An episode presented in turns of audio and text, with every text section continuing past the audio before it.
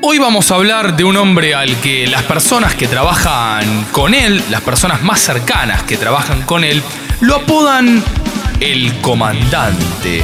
Un hombre que una vez ganó una elección presidencial. ¿Y saben qué hizo? Se tatuó el día de la victoria con el escudito de la federación que iba a presidir ahí, arriba de la fecha. El escudito de la Asociación del Fútbol Argentino. Último voto, Hoy en Estadio Azteca, 43 votos. Chiquitapia. Y sí, bueno, claro. Se ponen de pie y ahí está. El abrazo con Daniel Angelici. Le di toda la noche al escabio.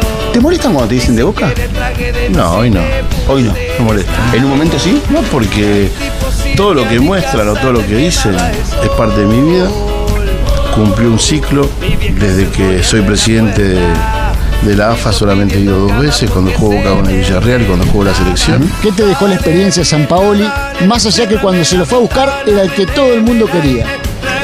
Hoy no podemos hablar de experiencias buenas o malas, nosotros fuimos convencidos a buscarlo porque realmente cuando lo trajimos para nosotros era el mejor técnico.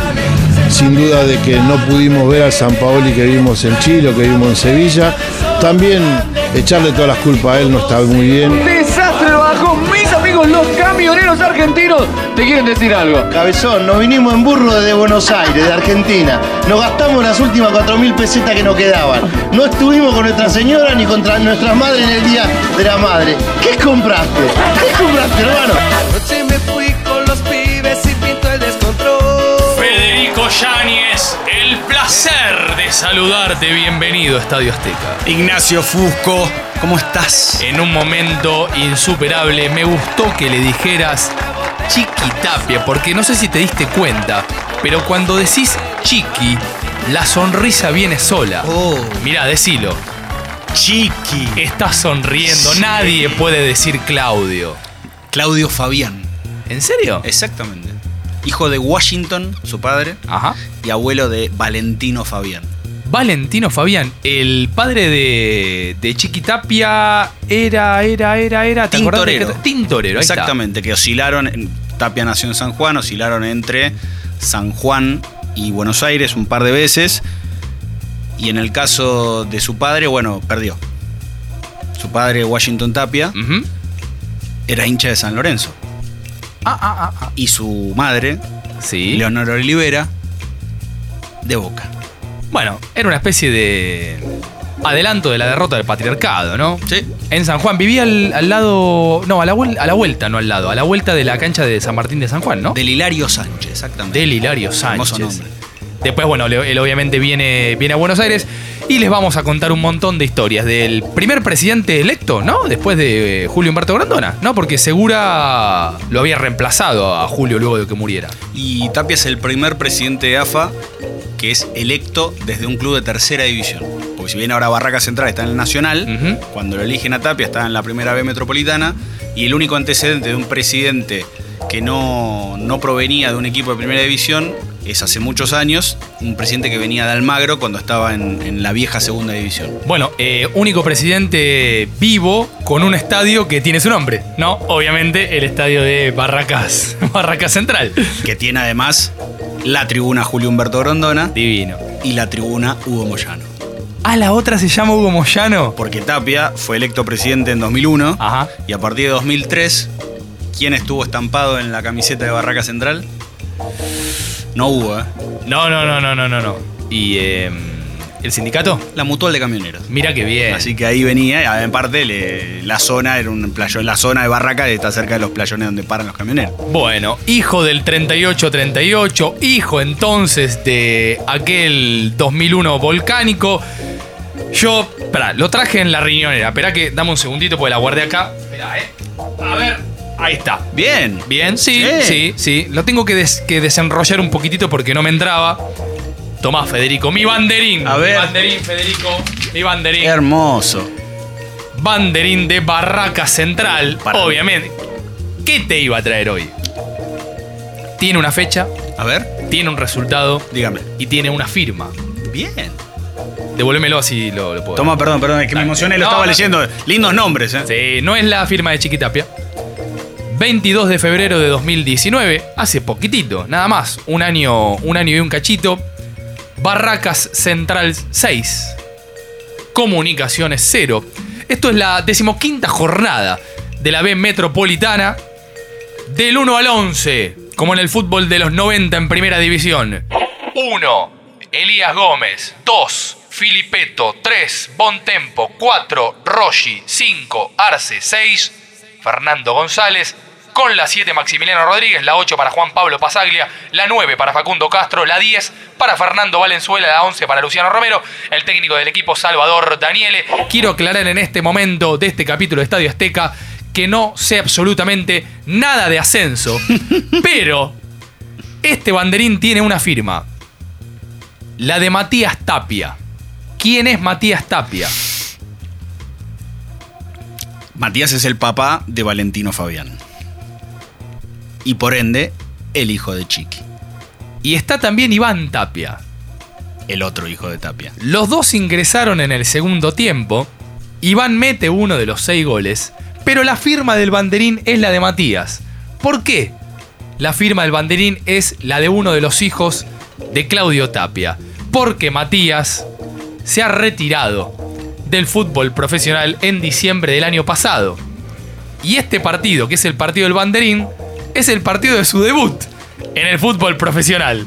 Entre el banderín y diciembre del año pasado, Matías Tapia jugó la friolera de cinco partidos como futbolista profesional y se retiró a los 23 años. Matías, Matías. Una carrera maravillosa. Bueno, ascendió a la Primera Nacional, algo que no hiciste ni vos ni yo. Ah, oh, Así que no te burles de uno de los hijos eh, futbolistas del presidente de la AFA. Jugó 45 minutos en el 2 a 2 a Alvarado y jugó nada más que 3 minutos en el 2 a 1 victoria, como siempre, obvio, de Barraca Central a Nueva, a Nueva Chicago. Iván Tapia sigue en el plantel, eh, que es, eh, es volante. Matías jugaba como corresponde de, de defensor, jugaba al futsal. eh. En un momento, mira, bajó 30 kilos. Bien. Para probarse en Barraca Central a los 16 años y quedó. Y la verdad es este banderín para vos, porque la verdad, tener un hijo que juega en el club del que vos fuiste presidente, aunque sean nada más que 5 partidos y se haya retirado antes de un año, orgullo de padre. ¿Y Tapia qué fue? Presidente, hoy en, en uso de licencia, si bien sigue siéndolo en lo formal. Sigue siendo el presidente de Barracas. Fue entrenador de Barracas y obviamente fue jugador donde hizo además las divisiones inferiores porque él cuando se muda la segunda vez a Buenos Aires, su casa era a 1500 metros del Club Barracas Central. ¿Qué publicidad tenía la camiseta de Barraca Central en la década del 80? De momento, ¿quién quiere ser millonario en Estadio Azteca? ¿Qué publicidad tenía la camiseta de Barraca Central, el club donde jugó Claudio Tapia a fines de los 80, camiseta que el expresidente utilizó? Nayva la tenía Racing, Mita la tenía Independiente, Fate la tenía River, Fiat la tenía Boca, Astori la tenía San Lorenzo, Pintura Prestigio la tenía Argentinos Juniors, Seven Up la eh, no, eh, también Ar- Seven Sí. La tenía Argentinos Juniors, San Lorenzo tuvo los Caramelos Mumú. Ferro en los 90 tuvo Parmalat, no viene al caso, pero me lo quería decir. Producción, y- producción, no producción. sé. Me, está, me está desviando la Paso. respuesta. Pasa palabra. Perdón, ese es otro programa. Fulvense. En Europa no se consigue. Hermoso. ¿Quién no tuvo uno de esos? Qué lindo. Full Ben. Yo tenía los Full Bencito igual. Ah, mira. Porque, bueno, eran los de niños. Sí, los obvio. otros. Pero bueno. Es como la, la chiqui chiqui. Bueno, yo voy a ir con un eh, banderín un poco más pesado. Ah, ah. Y por ende, tengo que hacer un poco Ahí, más ahí lo trajiste. Uh, vení. pesado Sí, y sí, que sí, además, sí, sí, sí. eh, nada, te va a costar eh, respirar un poco. Ah, ah, ah, ah. 28 de marzo de 2017, un día antes a que el comandante ganase las elecciones a las cuales se presentó de manera unilateral porque la oposición no logró juntar el quórum necesario. Vos para poder anotarte como candidato a presidente de AFA tenías que tener la mitad de la lista con avales de dirigentes de primera y la mitad de la lista con avales de dirigentes del ascenso del federal. Obviamente el sector de Marcelo Tinelli, los del federal y el ascenso no los consiguió, ergo Tapia salió por aclamación. Con el 1, Sergio Romero. Línea de 4. Ah. Facundo Roncaglia, Mateo Musacchio, Ramiro Funes Mori, Marcos Rojo. Musaki de dos. Volantes, Enzo Pérez, Guido Pizarro, Ever Banega y Ángel Di María. Y adelante, el Oso Prato. El oso prato. Y Ángel Correa. Buena delantera. Argentina, por las eliminatorias, jugó en La Paz contra Bolivia, perdió 2 a 0 con goles de Arce y de Marcelo Martins Moreno, el hombre que acaba de firmar con el Cruzeiro y que en su presentación apareció con la camiseta pintada en su torso, hizo un body painting. El último partido de Edgardo Bausa como entrenador del seleccionado. Patón. ¿Por qué está este banderín? Sí. Porque apenas asumió Chiquitapia, la primera decisión de peso que tuvo fue echarlo justamente a Bausa. Claro. A pesar de que había dicho que no lo iba a echar y donde en el medio se filtró un audio que Tapia le había mandado a Hernán Sisto, un periodista de ESPN Radio, que decía esto. Seguro que sí, para mí seguro que sí, pero debe ser para cubrirse y es un error, porque me va a obligar a decir yo no lo contraté, lo contrató la normalizadora. Y voy a tener que hablar contrato de él, es un boludo. Capaz que después que salió de ahí reflexionó y se irá, no sé. Menos de un mes después de haber asumido y de tatuarse, como bien dijo Nacho, la fecha de el 29 de marzo de 2017 en su pectoral, Tapia lo echó a Bausa, lo empezó a llamar y lo contrató a Jorge Sampaoli, que no se olviden, le había hecho contrato hasta 2022, Sí. o sea, un año después del final de su mandato. es el mejor técnico del mundo.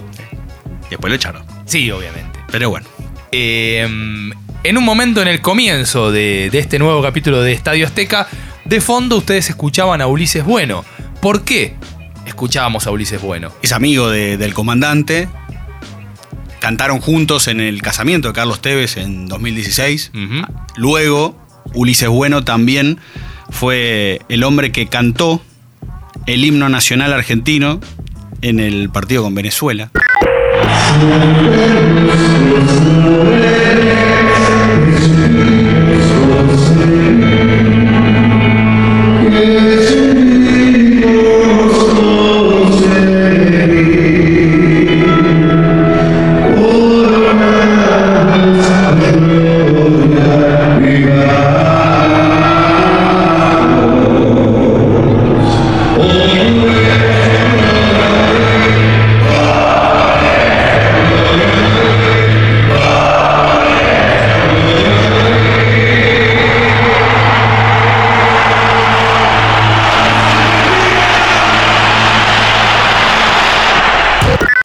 Lo otro porque Ulises Bueno cantó en Argentina-Venezuela por eh, las eliminatorias en cancha de River, después vinieron el partido con Perú en, en cancha de Boca, Ahí va. y porque son amigos. Claro. Yo tengo algo muchísimo mejor para traer a este episodio de Estadio Azteca. Director, por favor.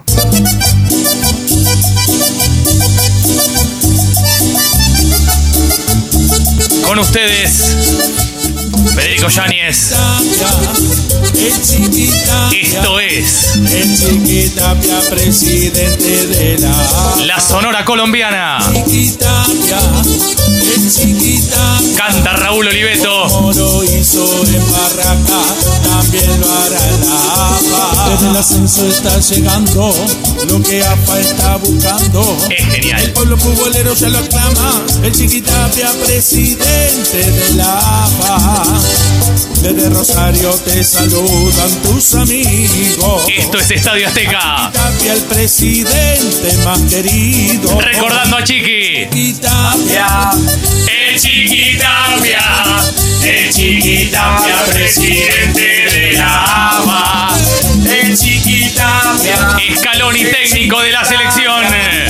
como lo hizo en Barraca, también lo hará en la APA. Eliminaron el Federal B y el Federal C. Se sacó una foto en el cumpleaños de Tevez con Angelici. Desde Barraca Pero había pedido la paz mundial en Israel, ¿eh? También Claudio. Así que con ustedes la sonora colombiana, que como corresponde es obviamente de Santa Fe. Y Bueno, canta. está bien, cumbia santafesina, cumbia colombiana, bueno, una cuestión geográfica, unos, unos cuantos kilómetros, pero qué bien. Y canta. Y canta Raúl. Raúl Oliveto. Divina. Divina la cumbia de El Chiquitapia. Chiquitapia es un personaje que solamente tiene como un alto conocimiento popular desde hace menos de 5 años. Vos tenés que ir al 11 de agosto de 2015, ese día, en el Hotel Panamericano, en el centro de la ciudad de Buenos Aires, al lado del obelisco. Marcelo Tinelli estaba sentado, reunido con muchísimos dirigentes de fútbol de primera división y del ascenso. ¿Qué es lo que estaba haciendo Tinelli? Intentando generar presión dirigencial y popular para que lo habilitaran a ser candidato a presidente en 2015 en la AFA, el 3 de diciembre, cuando eran las elecciones que se, en realidad se cambiaron, porque iban a ser en octubre, porque Grondona siempre ataba sus reelecciones a la semana previa a las elecciones presidenciales nacionales, para también tener esa carta. Cuando murió en 2014, empezó la sucesión dramática de Luis Segura, y finalmente se pasaron las elecciones al 3 de diciembre de 2015, el día del capítulo 2 del FIFA Gate. ¿Qué pasó? Tinelli no tenía el aval, necesitaba cuatro años como dirigente para poder ser candidato. Tenía tres más un año en una comisión de marketing que se había inventado en San Lorenzo en 2008. Y ese día se tenía que tratar en reunión de comité ejecutivo de AFA si le aprobaban o no a Tinelli la posibilidad de ser presidente. En el Panamericano, como te decía, casi todo el fútbol argentino. En la sede de la AFA, en Viamonte 1366, estaban reunidos los apóstoles. Los apóstoles. Así se, se bautizaron ellos mismos. Luis Segura, El nombre del grupo de WhatsApp, imagino, ¿no? Imagino, los apóstoles. apóstoles con alguna foto intervenida. bueno, Luis Segura, su hijo Luis Fernando Segura, Chiquitapia, Daniel Ferreiro, entonces vicepresidente de Nueva Chicago, Fabián Lobato, de San Telmo, y no mucho más. Estaba Alfredo Dagna de, de Olimpo que llegó después y eran conscientes de la debilidad que tenían. Entonces, lo que hicieron fue empezar a llamar a distintos dirigentes del ascenso para que llevaran gente. Como motorizar una suerte de militancia ascensoril, plantados en la puerta de la AFA para decir, hoy no se reúnen.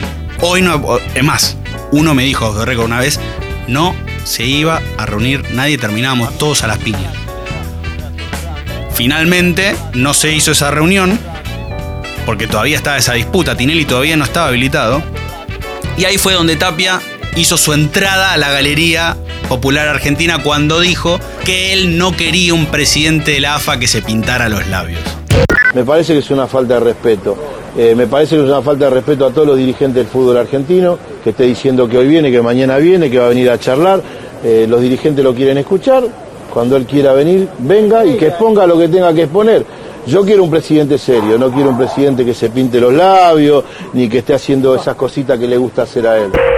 Una frase que obviamente hoy no pasaría el filtro, en ese momento todavía lo pasaba, en alusión a que obviamente Tinelli en Showmatch se ponía la pluma, se pintaba los labios y demás. Además, Ascenso Unido leyó el estatuto, algo que no se hacía en ese momento. Ahí está la puerta de todo. Ahí es donde entendieron que vos tenías en ese momento la necesidad de juntar votos en primera y en el ascenso, y además que el presidente de la AFA tenía la potestad de elegir al titular del torneo federal, al que nucleaba los clubes del federal.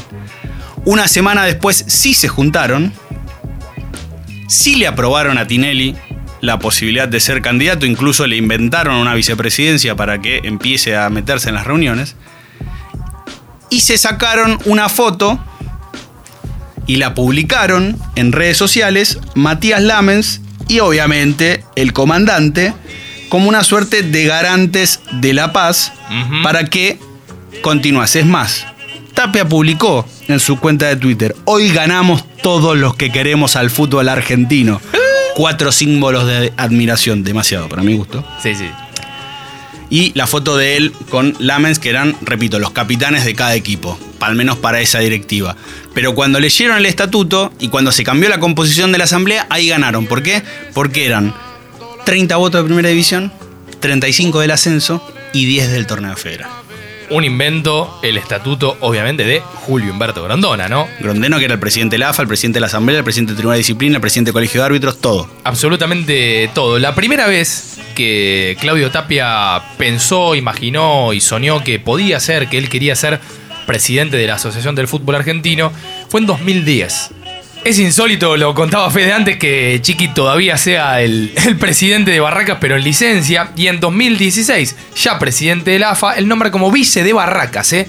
Como vice de, de Barracas a Pablo Tobigino. Bien, Tobigino denunciado en diciembre de 2015, antes del 38-38, por dos cosas. Primero, por comprar votos a favor de, de Segura, según los sitios Arena Política y Código Rojo, y también señalado como testaferro de Daniel Zamora, hermano de Gerardo y es gobernador de Santiago del Estero en el, en el manejo de, de tierras, de tierras fiscales. La AFA tuvo un presidente ahí en el medio, que fue como una especie de Ramón Puerta por un día. ¿Te No lo acuerdo. acordás? No. Fue presidente creo que por una semana, porque Segura ya no lo era, porque las elecciones no estaban. Ay, no me acuerdo. Damián Dupielet. Sí, el doctor, el juez Damián Dupelet. Sí, sí, sí, sí. eh, titular, encargado, responsable de fútbol playa y expresidente de Ituzaingó. Exactamente, En que esas es- semanas en las que renace el fútbol argentino. Que no sé si seguirá en el cargo, pero eres, eh, era juez, eh, creo que en lo laboral de, de Morón.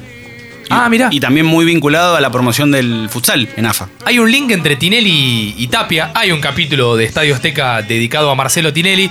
Y nosotros contamos cómo el recuerdo que él tiene de su viejo fue de alguna manera su puerta al, al fútbol argentino. Él, de alguna manera, y lo dijo ahora que asumió como presidente de San Lorenzo de Almagro, él está pagando deudas con la memoria de su viejo. Bueno, a Chiqui, en 1998, le ofrecen ser presidente de Barracas. Y dice que no.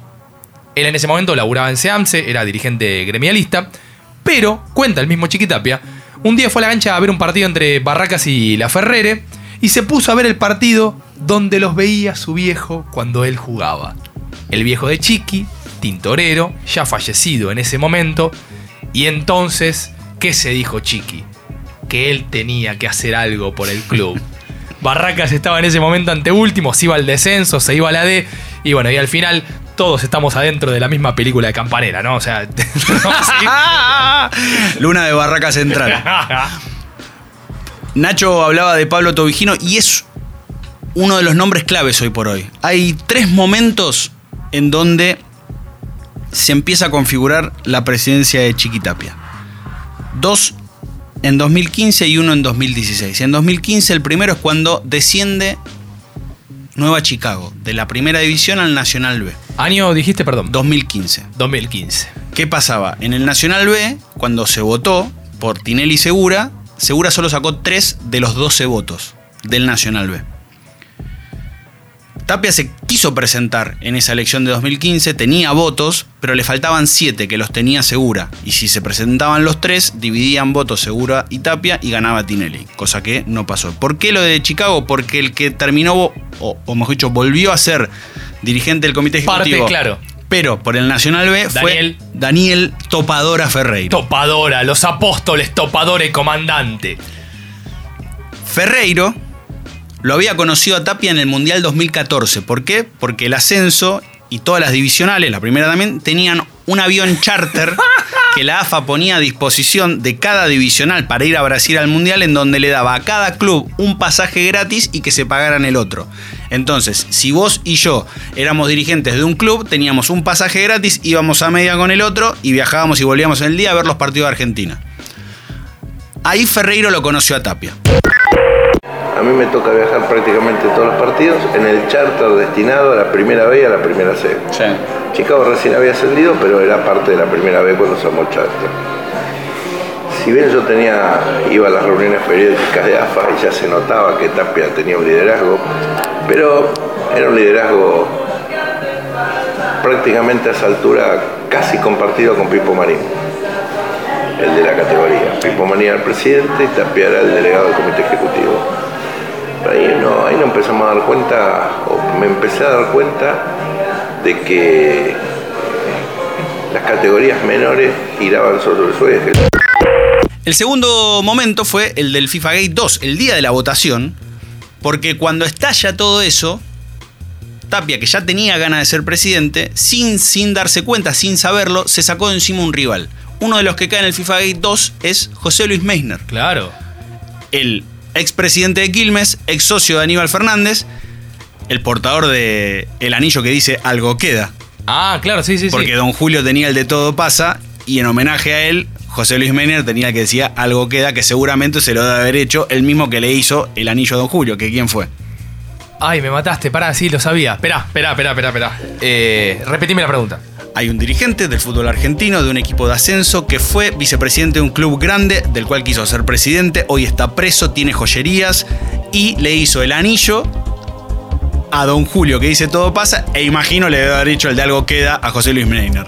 Momento, ¿quién quiere ser millonario en el aire? Ignacio Fusco, el nombre es... Ah, eh, vicepresidente que tienen coso, ah, no es preso, ah. Norainakis. ¡Exactamente! Norainakis, ex presidente de Armenio, ex vicepresidente independiente, hoy con domiciliaria por la causa de asociación ilícita en Independiente. Hoy en el living de su casa. Y el tercer momento, justamente lo que dice Nacho cuando mencionaba a Pablo Tobigino. ¿Qué tiene que ver? Cuando leen el estatuto y se dan cuenta que el presidente de AFA elegía al representante del Consejo Federal, ¿qué hace? Segura, echa a Roberto Fernández, un dirigente marplatense, que iba a apoyar a Tinelli. Nombran a un dirigente sanjuanino que se llama Alfredo Dedrito. Y después lo nombran a Tobillino, que era de la Liga de Santiago del Estero. Que Tobillino, no te olvides, es el representante del Ascenso Unido, los Apóstoles, en el comité de regularización o el- la comisión normalizadora que tenía a Armando Pérez, expresidente de Belgrano, a Javier Medín, hombre de Macri y ex dirigente de Boca, Carolina Cristinciano, dirigente de Conmebol y esposa de Gonzalo Belloso, el ex delantero de Rosario Central, y a Tobillino. Tobillino hoy es el segundo hombre más poderoso de AFA porque es el secretario ejecutivo, es como la mano derecha de Tapia. Entre ellos dos manejan el poder y justamente al tener a Ferreiro controlando el Nacional B y por ende el ascenso junto con Tapia y a Tobillino el Consejo Federal, era imposible que en una elección que tenía 75 votos, donde vos tenías controlados 45, por más Tinelli que te llames, le pudieses ganar. Tapia dijo un montón de veces que su modelo dirigencial era Julio Humberto Grondona, con lo cual, de alguna manera, el anillo de todo pasa todavía tiene su superpoder sobre el fútbol argentino. Hay una nota de Tiempo Argentino muy copada, que la firma Germán Arena, en la cual un dirigente le cuenta a Germán lo siguiente. Y escuchen porque es exactamente la misma costumbre de Julio Humberto Grondona. Y me parece que es a favor, ¿eh? Vos lo llamás, tipo 3 de la mañana, te peleaste con el comisario de la zona o te quieren suspender el estadio. ¿Y qué hace Chiqui? Se acerca a tu cancha y te soluciona el problema. Llama, se preocupa y lo resuelve. Y bueno, acá este dirigente le cuenta a Germán que en cambio Tinelli arma una reunión, te vende una idea y después desaparece 15 días porque se fue de vacaciones con su familia. Hay algo eh, grondónico en Claudio Tapia que creo que es recontra a favor. Recontra a favor. Totalmente. Esta sensación de que, mira, loco, yo estoy, estoy acá. Tocas la puerta y estoy y te resuelve los problemas. Eso sí, según algunos dirigentes de clubes del interior, la deuda, justamente de Tapia, en esta gestión entre mil deudas que tiene, ahora vamos a recordar cuando vendió el proyecto de 10 años, 2018-2028 de la selección argentina. Pero una de las grandes deudas es eliminó el Federal eh, B, el Federal C, eh, no hay financiamiento para los clubes del interior, no se organizó un campeonato para que lo puedan justamente solventar con sus propios, con sus propios medios. O sea, hay una deuda con el fútbol nacional que es escandalosa de, de Claudio, pero sí es cierto que si lo tenés de tu lado, Julio Grondona te resuelve todo. Y Tapia que no solamente aprendió de Grondona, una de las tribunas del estadio, sino que obviamente aprendió de Hugo Moyano, la otra tribuna del estadio. Ay. En esa tesitura de uno golpea la mesa y el otro dialoga, que es la dinámica que tienen hoy los camioneros. Va Pablo y putea en los canales de televisión y con las empresas y viene Hugo atrás y contemporiza. Y un dirigente que lo conoce muy bien, una vez me contó la siguiente definición. Martín Camarero, de Brown de Adrogué, y Fabián Lobato, ex Santelmo, son sus brazos armados. Y Daniel Ferreiro, el ex vicepresidente de Nueva Chicago, su brazo político. Son los que salen a hacer el trabajo sucio para que Tapia haga política. Y en eso, lo que decía Nacho, también vale reconocérselo. Porque Tapia y todo el sector de Ascenso Unido, los apóstoles, hicieron política y le ganaron a lo que ellos consideran el marketing de Marcelo Tinelli. Porque lo mismo que pensaba Tinelli y pensaba en su entorno, como por ejemplo alguna vez lo dijo Matías Lamens, es que si hubiese votado la gente, hubiesen ganado. Pero la gente votaba por los dirigentes de los clubes. Y los dirigentes de los clubes eran los que votaban por el presidente de AFA. Y por eso Tapia supo hacer mejor política que Tinelli. Y por eso hoy es el presidente de AFA. Pero claro que sí, Federico, muy bien lo que acabas de contar. Esto es la Sonora Colombiana. Raúl Oliveto en el aire de Estadio Azteca.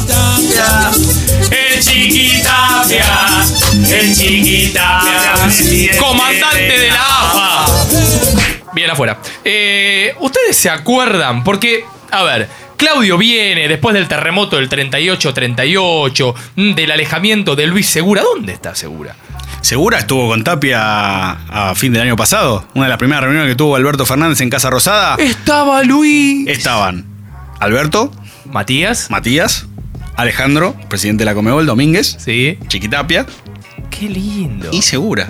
Que todos decían. ¿qué ¿Cargo en haces? Conmebol? Nada. No. Segura es- fue presidente de Argentinos. Alberto es hincha Ah, argentino. claro. Segura que por lo que tengo entendido, eh, a Claudio Fabián no, no lo estaría queriendo mucho, porque no. siente que lo, lo han abandonado, que le han serruchado el piso. Es más, en 2016, cuando ya Segura renunció y desistió, la- el tema era si iban Moyano o Tapia. Es más, cuando estaban en la Copa América 2016, que la FIFA no sabía si se interve- si intervenían o no a la AFA, Tapia se, tenía, se quedaba con el plantel en la Copa América y Segura iba y volvía para negociar que no, no intervengan. Bueno, eh, año 2016, justamente cuando la FIFA pensó eso, ¿con quién habló Gian Infantino por teléfono? No sé. Mauricio. ¿Macri? Pero en nombre, le dijo el propio Mauricio, te llamo como presidente de la Argentina. Le dijo. Lo recontrarreputió. Macri e Infantino. Vos no vas a hacer eso, esto es el fútbol argentino y qué sé yo. Y fue el primer vínculo. Después, Marín, Fernando Marín, le arma una reunión a Macri con, con Infantino en un viaje y ahí ya pegan onda. ¿Por qué? Porque ¿qué hace Mauricio? Lo de siempre, le mostró su gol de tiro libre en los cantos. Me vuelvo loco como el presidente de Chile, como a Putin, que Putin lo miraba como diciendo, ¿qué hace? Pero Gianni, Gianni, a Gianni le gusta el fútbol, le aprecia la diestra de Mauricio. Y ahí pegaron onda. Bueno, lo curioso es, ya que lo mencionas a Macri, es el vínculo de Tapia. Tapia, tenemos que ir a los años 80, no solamente era jugador de fútbol de ascenso, sino que empezó a trabajar como barrendero. Una de las 17 ramas que tiene, ¿qué sindicato? sí, camioneros. El Sichoca, el sindicato de choferes de camiones. No, No, lo puedes no, creer. no, en serio. ¿Y sabes cómo se llama la obra social? Pará, ¿sabes cómo se llama la obra social? Eh, no. Oschoca, obra social de los choferes de camiones. Claro, os choca, que, que es como decir nosotros chocamos. Sí, O sea, Bueno, ahí Tapia empezó como barrendero. Él trabajaba cinco días a la semana, barría entre La Boca y San Telmo. en Manliva, en aquel momento. Manliva, que es Mantenga Limpio Buenos Aires, era la empresa de qué grupo? Del grupo Socma. Obvio, grupo de. Franco y Mauricio. Bueno, de Mauricio ahora porque Franco ha pasado a mejor vida. Está en la nube. Claro, sí. Escuchen el capítulo de Mauricio Macri. Ahí es con- buenísimo. Bueno, él empezó como, como barrendero, fue delegado, fue asesor gremial. En 2003 entró como asesor de medio ambiente en la Ciudad Autónoma de Buenos Aires y luego como coordinador general de inspección del SEAMSE, donde fue director y donde a partir de 2015 es vicepresidente. Para los que no sepan, el SEAMSE es el organismo que trata la basura de Ciudad y Provincia de Buenos Aires y que los cargos se reparten entre los ejecutivos de Ciudad y Provincia de Buenos Aires. Tapia llegó ahí primero por voluntad de Macri y de Scioli, después de Macri y de, de Larreta y de Vidal, y ahora por vocación de Larreta y Axel Kisilov. En la época que era barrendero, se hizo amigo de Pablo Moyano. Claro, el vicepresidente independiente. Y el presidente del Club Social y Deportivo Camioneros. Sí, señor. Entre otras cosas. a través de Pablo, conoció a su hermana, Paola, que es su actual esposa, la- con la cual tuvo cuatro hijos, además de Matías y de Iván, a Emiliano y a Nadia. Y a partir de ahí empezó su carrera como sindicalista, de la mano, obviamente, de Hugo Moyano, pero siempre con una pata con Macri, ya sea con Maldiva, por el SEAMSE. Y si vos ves, la primera reunión de alto voltaje gremial que tuvo Macri antes de ser presidente fue el 3 de diciembre, justamente el día del 38-38, donde se juntó él con Diego Santilli, con Guillermo Dietrich y con Marcos Peña, y del lado de enfrente estaba Hugo Moyano, Jorge Mancini, el dirigente grimal que se parece muchísimo a Rod Stewart, y Chiqui Tapia. Después siguió teniendo una relación fuerte con Macri, porque si vos ves, es lo que yo te decía, esa reunión. En 2017, mientras Argentina seguía y sigue todavía intentando hacerse del Mundial 2030, Tapia habló de que Macri tiene un rol importantísimo en el fútbol. En 2018, mientras Macri y Moyano se tiraban tiros a lo loco tipo Franja de Gaza, Tapia entraba a la Casa Rosada con Macri para hablar de la Copa América, de el Mundial. En 2019 lo felicitó a- públicamente a Macri por el premio que le dio justamente la FIFA, ¿te acordás? Claro, del Living Fútbol. Que Macri terminó jugando al fútbol en la FIFA con Infantino, pero ya este año con Macri caído en el poder. Claro. ¿Qué hizo? Salió a putear a diestra y siniestra porque habían nombrado a Macri en la fundación de la FIFA. Un genio, un genio. Bueno, ¿sabes cuál es el barrio con más empresas transportistas de Capital Federal? Está servida, dale. ¡Tatán, tatán! Barracas. Sí, señor, claro que sí. Entonces, un hombre que vivió todo esto era el hombre indicado para transformar definitivamente, después de Edgardo Bausa, después del Mundial 2018, el hombre indicado, viejo, para transformar el fútbol argentino. Así que Chiqui pensó lo siguiente. Es un proyecto a 10 años, del 18 al 28, donde tiene objetivos deportivos, objetivos institucionales, que es parte de lo que te dije, y cuando esté terminado lo vamos a ¿Cuál es la tarea del Porque manager? realmente entendemos de que... ¿Eh? ¿Cuál es la tarea del manager? ¿La del manager actual? Sí, sí, sí. O, o va a haber La de otro. Burruchaga es la de ser... eh, hoy tenemos a, a Burruchaga, que es parte de esto que estamos hoy llevando adelante, que se lo hemos presentado y que desde el primer momento Scaloni dijo que bienvenido sea, que sume, que, para él es importante reflejarse en un jugador que ha salido campeón del mundo, que todos sabemos las características que tiene Jorge, que ha sido técnico también. Esto fue en septiembre de 2018 con Sebastián Viñolo en Fox Sports. Nombra a Burruchaga, que obviamente ya, ya no Eyectó. está más. Ahora es el padre de Román, el tenista, el futuro tenista profesional. Efectivamente. Eh, bueno, Burruchaga contó él mismo en una serie de entrevistas que con Tapia él charlaba, obviamente, pero solamente para opinar, porque después él decidía lo que quería, ¿no? lo, lo- lo que suelen hacer los dirigentes del fútbol argentino. Yo creo que Tapia medio es como Grondón, hace una especie como de lector del viento. ¿Hacia dónde hay que ir? Hacia allá, eh bueno, vamos para allá. Fútbol femenino, soy el presidente de la igualdad. Hay que pulir la imagen del campeonato porque el fútbol argentino se ve medio pixelado. Bueno, aterriza la Superliga. ¿Extrañan a Peckerman? ¿En serio extrañan a Peckerman? Bueno, te trae un par de ahijados. Aymar, Placente. Bueno, le abrió la puerta a Menotti, ¿no? De alguna u otra manera, que es lo mismo, tampoco sabemos qué función cumple, o sea, por qué está, si simplemente es un hombre que opina como opinaba Burruchaga y después termina decidiendo quién. Él, Scaloni, quién. O escribiendo sus columnas en los medios españoles criticando el trabajo de la entidad en la cual trabaja. Efectivamente, pero sí es verdad que Tapia escucha y activa. La Argentina, eh, eh, durante su mandato, campeón del mundo de- del futsal, ganó hace poquitito un campeonato mm, sudamericano sub-20 de fútbol playa, le ganamos la final a Brasil. Lo del fútbol femenino, aunque sea semiprofesional, pseudo profesional, es un paso gigantesco. Los sudamericanos sub-15 y sub-17, la generación que representa a Matías Palacios, jugador de San Lorenzo, para que se entienda, el preolímpico 2020. Totalmente. Sí es verdad que el lodo de las bases, o sea, continúa. Barras, no hay hinchas visitantes, el escándalo de mm, estudiante de Río Cuarto.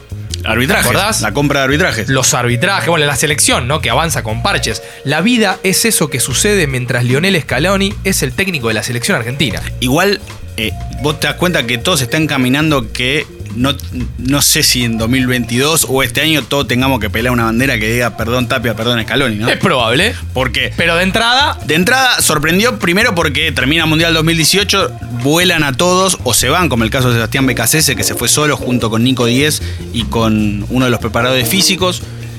Quedó Scaloni porque no quería agarrar a nadie. También. Tapia, el sueño de Tapia, que ahora se quería matar, era Mauricio Pochettino. Que en ese momento era técnico del Tottenham, ya no lo es más.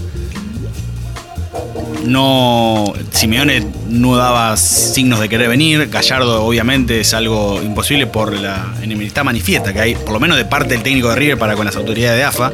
Sobre todo por el tema de que Tapia es hincha de boca. Y acordate ese audio de Gallardo que lo pasamos en el capítulo de Gallardo, si lo quieren escuchar, en donde cuando habla de la guardia alta se refiere a lo que había dicho también Marcelo Tinelli de Tapia era de Boca, Macalite de Boca, Macri de Boca, entonces bueno. Quedó Scaloni. Que Scaloni fue el que sentó las bases del sub-20 que ahora es el sub-23. De Adolfo Gaich, de Agustín Ursi, de Manuel Roffo, el arquero de Boca, que no estuvo en el preolímpico, pero que de Facundo Cambese, digo, sentó las bases de eso que hoy Batista Fernando está llevando bien. Scaloni terminó la Copa América tercero, un partido con Brasil en donde Argentina tuvo cierto hurto arbitral en Sí. contra. Más allá de que Brasil jugó mejor, pero claramente hubo, hubo falta, un penal al Kun Agüero y una falta contra Nicolás Otamendi en la- ante el segundo gol de Brasil. Bueno, fue la única vez después de aquella final, aquella semifinal perdida contra Brasil, en la que Tapia realmente, de alguna manera, eh, movió al poder. Porque se enfrentó a la Conmebol, Messi la había tratado de corrupta, Tapia emite esa carta poniendo en duda el honor del árbitro, por eso después le sacan su puesto en la Conmebol. No, en la FIFA. En la FIFA, perdón. Tapia sigue siendo el vicepresidente segundo de la Conmebol, era uno de los cinco representantes de Conmebol en FIFA y lo volaron y ahora está Ignacio Alonso de Uruguay. Pero fue realmente la única vez que Tapia, digamos, se enfrentó a un orden más o menos establecido. Después es esto, ¿viste? Pa- ¿Para dónde va el viento? Y yo acompaño activando un montón de cosas, eh, pero los problemas de base siguen siendo los mismos. Recuerden que el señor Claudio Fabián se había vendido como el gestor indirecto de la final de la Copa Libertadores 2018. River, Boca, Boca, River y en un spot Gonzalo Martínez, Darío Benedetto y alguien más. ¿Qué posibilidades hay de que te pierdas esta final? Vivila, discutila, festejala, compartila. Superfinal de América. No trates de entenderla, disfrutala.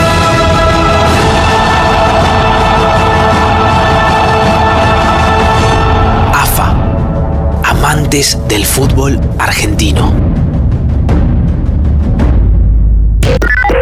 ¿Cuánto duró este spot subido a las redes?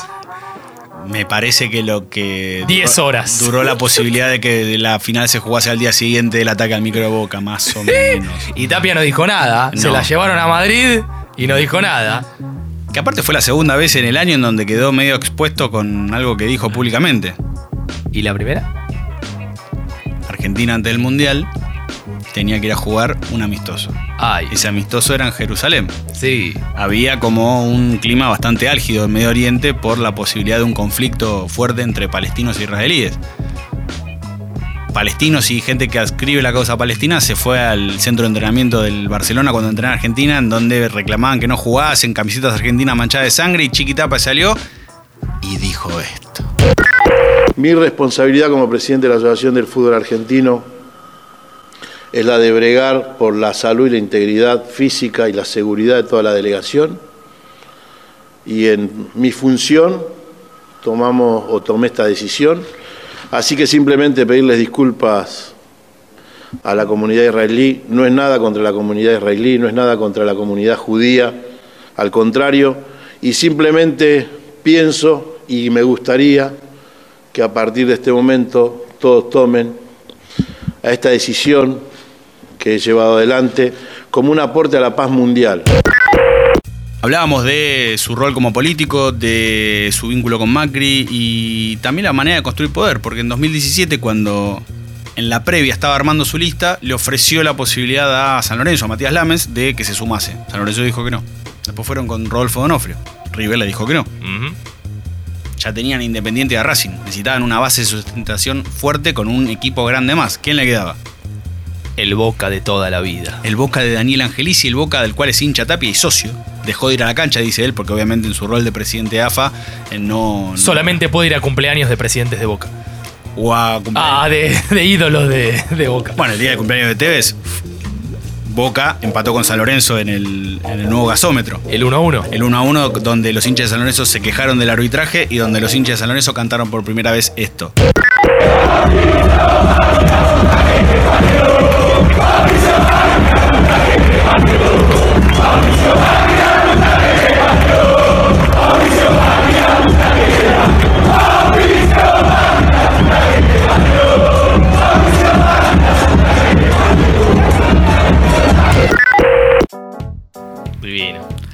Y a pesar de esto, No sé qué es más pegadizo, si eso o el Chiquitapia, el Chiquitapia, el Chiquitapia. presidente de la. Eh, bueno, negoció con Angelici, perfecto. Y ahí se, se blindaban de dos maneras. Sumaban un equipo grande más y tenían el, el favor del, del poder, del gobierno nacional, porque Angelici es Macri. Lo gracioso es que Angelici perdió las elecciones el año pasado con Jorge Amor Ameal. Pero Angelici sigue siendo el vicepresidente primero de la AFA. ¿Por qué? Porque del mismo modo que vos en una elección presidencial a nivel nacional votás la fórmula, presidente-vicepresidente, en la AFA lo mismo. Entonces, la única manera de que se vaya Angelici es o que renuncie, que le inicien un proceso interno, o que haya un nuevo proceso electoral. Por el momento, Angelici sigue siendo el vicepresidente primero de AFA, más allá de que no estaría moviéndose tanto, justamente porque la ley lo dice así. Cuando Federico me entregó su banderín, eh, banderín con el último partido de Ricardo Bausa en la selección argentina, y yo le entregué, obviamente, el banderín correspondiente. Discúlpame, Federico, que es el banderín de Barraca Central. Como corresponde. ¿Dónde está hoy Barraca Central? En la Primera Nacional. Exactamente. ¿Luego de qué? Luego de haber ganado el torneo de la Primera B Metropolitana, de haber ascendido en abril del año pasado, eh, por primera vez, ascendió justamente a la, a la Primera B Nacional en ese momento, ¿no? Ahora es Primera Nacional, claro. Otro de los cambios de la gestión Tapia. Y en uno de los cambios de la gestión Tapia, arranca el campeonato. Eh, Barracas asciende ganándole 1 a 0 a Casuso a 7 fechas del final. En ese momento hacía 29 partidos que no perdía. Nosotros no vamos a poner en discusión el rendimiento futbolístico del equipo que presidió el actual presidente de Barracas Central, pero en licencia, porque en realidad es presidente de la Asociación del Fútbol Argentino, porque además no vimos ningún partido de Barracas Central, pero sí sabemos y recordamos que cuando arranca el campeonato, en la libreta del almacenero dice, asciende el 1 y el 2, que yo acá le voy a hacer una crucecita al lado, va a jugar reducido. ¿Todos de acuerdo? Todos de acuerdo. Receso, te vas de vacaciones, a descansar, volves y hay otro papel que dice, fe de ratas. Ascienden. Sí. El primero. Sí. El segundo. Sí. El tercero y el cuarto. Y el quinto es el que van a ascender recién por el No. reducido. Primero Barraca Central. Segundo Estudiantes de Buenos Aires. Sí. Equipo de Diego Figueroa, ex jugador de Barracas y a la vez manager de Riestra. Riestra de Víctor Stinfale. Un equipo pseudo una, un pseudo SA en el fútbol argentino. dueño de Speed y bueno, absuelto hace poco por una presunta participación en. A ver, ¿qué puede ser? El encubrimiento en la causa de Damia. Bueno. Y a Casuso. Pará, perdón. ¿Stinfale es socio de quién es? De Morla. ¿Y Morla quién es? El manager de Diego Armando Maradona. y a Casuso, que era el cuarto equipo, por lo menos de los primeros cuatro en ese momento, de Javier Pipo Marín, amigo de Claudio Tapia y miembro, obviamente, del comité ejecutivo de la AFA. Esta es, como siempre, nuestra visión, nuestra versión de, de lo que es Chiquitapia No hay eh, mucho contenido audiovisual más allá de entrevistas y no hay mucha bibliografía que voy a tener que entrar en un terreno el cual no me resulta muy fácil porque no me da mucha comodidad, pero Ay, él. lo voy a tener que hacer. Él. Les recomiendo que lean Los Dueños de la Pelota, un libro que escribí en 2018, donde hay 12 perfiles de 12 dirigentes de fútbol. Uno de ellos es obviamente el de Tapia, en donde entre otras cosas van a encontrar que es devoto de la difunta Correa, a la cual fue a visitar después de ser elegido presidente de AFA. Ingresó de rodillas y le llevó una camiseta de Barraca Central. Y, y además hizo la cabalgata también. Siempre dice cuando entra a San Juan que abre la ventanilla cuando está entrando a Caucete para sentir el aire del lugar a donde quiere terminar sus años cuando envejezca al lado de Paola María Isabel, la hija de Hugo Moyano. Pero bueno, sin duda es un personaje que abarca un montón de facetas porque es dirigente de fútbol, porque es, un sindicalista, porque es un actor político fuerte. Ser presidente de AFA, como ser presidente de River y de Boca, conlleva mucho más poder que el de muchos ministros, diputados y senadores. Eso no te quepa la menor duda. Siempre se habló de su amistad con Sergio Uñac, el actual gobernador de San Juan. De si algún día jugarán políticamente juntos. Uñac se lo avisora a un futuro como un presidenciable de acá a un par de mandatos. Y hay que ver Tapia en ese momento dónde puede llegar a estar parado. Pero sin duda Hoy por hoy podemos decir que Tapia es uno de los mejores alumnos de dos de los actores políticos más importantes de los últimos 50 años. Hugo Moyano y Julio Humberto Grondona. Julio Humberto Grondona, que jugaba de enganche. Julio Humberto Grondona se probó en River como número 10, después terminó jugando de enganche justamente en Arsenal. Y como para continuar el mandato, ¿de qué jugaba Claudio Tapia? ¿En qué sector de la cancha la rompía el comandante? Todo tuyo, Nacho todo de él. Jugaba de 9, jugué una época de 10. De enganche hice más goles que, que de 9. Dale, vieja, dale, cerrame la ventana, prendeme el aire, tráeme una botella de soda grande y háblame tipo 12 y media cuando quite el hambre.